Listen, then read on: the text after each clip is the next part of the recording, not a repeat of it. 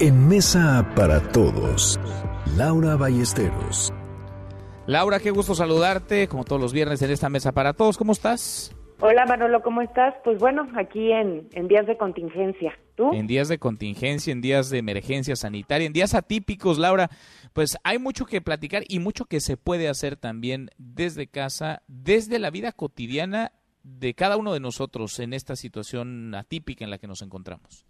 Así es, y mire, especialmente con las trabajadoras del hogar, las trabajadoras de, de cuidados, que, bueno, pues sabemos bien que en este país de desigualdades, cerca del 57% de la población tiene empleos informales, Manolo. Y de estos empleos informales, una muy buena parte de quienes se dedican a ello son trabajadoras domésticas, son trabajadoras eh, que se encargan también de cuidados y son también comerciantes, muchos de ellos. Y casi el 40% de la población no tiene, eh, o sea, no le alcanza lo que gana para cubrir una canasta básica. Entonces, ante este panorama creo que sí es eh, imperante, más allá de hacer conciencia y ser solidarios, eh, ser justos y hacer un ejercicio pleno de derechos para las trabajadoras del hogar y las trabajadoras de cuidados. Y desde casa poner de nuestra parte.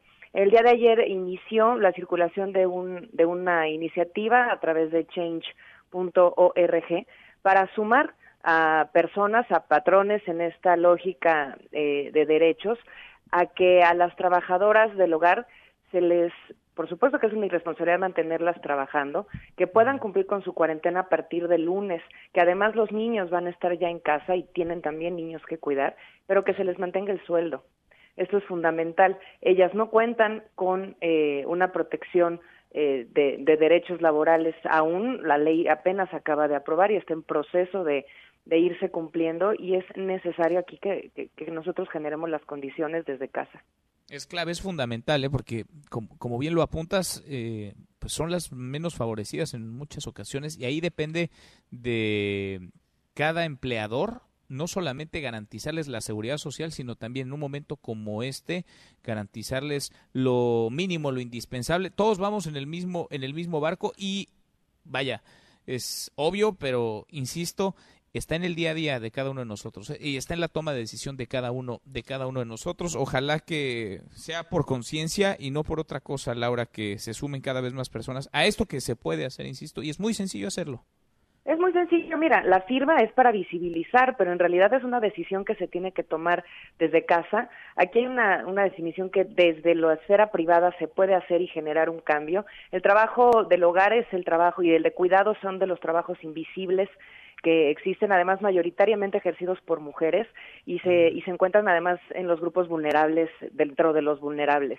Habrá sí, también no. que después plantear dentro de la política pública lo necesario que será considerarlos Manolo en las acciones que vayan a hacer en los siguientes días si bien siempre hemos dicho, al menos de mi parte, que no estoy de acuerdo con las dádivas económicas directas como política social, cuando hay una contingencia de este tipo, los apoyos económicos a grupos vulnerables como es este son fundamentales Sin para duda. atravesar la crisis y generar resiliencia. Totalmente, totalmente. Laura, gracias como siempre.